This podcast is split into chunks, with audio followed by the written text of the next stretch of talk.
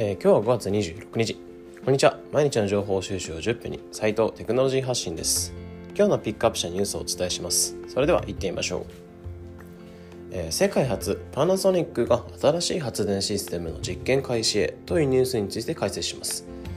えー、世界では脱炭素化脱炭素化の動きがより一層深まっているのかなって思ってます。まあ、このラジオでも以前取り上げてきているように、えー、電気自動車やまちづくりなど多くの企業がさまざまな取り組みをしています、まあ、そんな中今回パナソニック動きがありました、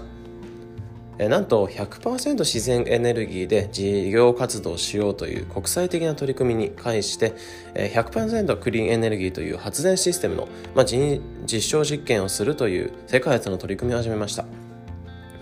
で、この発電システムは、滋賀県にある工場に、水素燃料電池 500kW、太陽光電池 570kW、リチウムイオン蓄電池、1.1MW 毎時間ですかね。まあ、1時間に 1.1kW 発電するっていうものの、その3つのもの、3つの電池で設計された発電システムっていうのを設置して、それを発電して連携する実験っていうのを開始しました。でこれ何が書き手かというと小スペース、えー、天候にも左右されにくく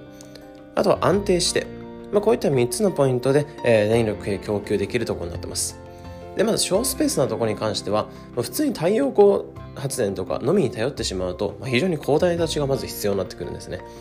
まあ、そこをこういった3つの、えー、電池っていうのを駆使することによって小スペースでできるってことを叶えてます。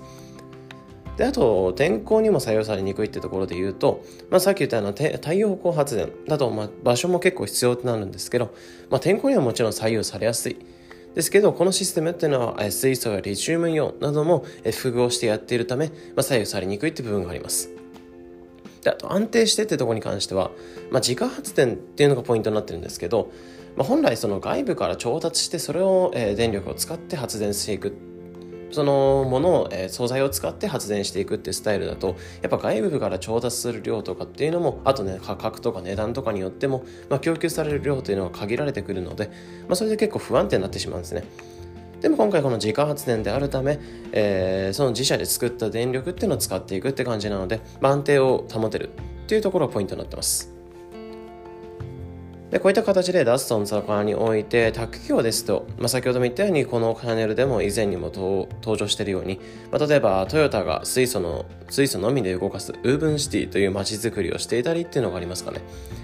まあ、今回のパナソニックの実験がうまくいけば、世界にも工場の発電システムとして示せそうなのかなっていうふうに思ってます。まあ、今後パナソニックと他の自動車メーカーなど大企業が連携組んだりすれば割と世界とも戦える可能性っていうのも上がるのかもかな上がるのかなっていうふうに感じてます。まあ、注目したいですね。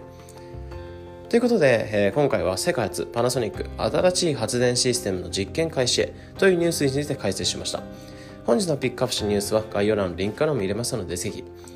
え、このような形で、このチャンネルでは日々更新される情報、テクノロジーに特化し、できるだけわかりやすくお伝えしております。日々の情報収集に役立ててくれば嬉しいです。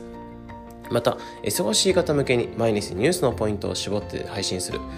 無料の LINE アットピックニュースも運営していますので、まだ登録がお済みでない方はぜひ概要欄のリンクから無料登録待ってます。それでは良い一日を。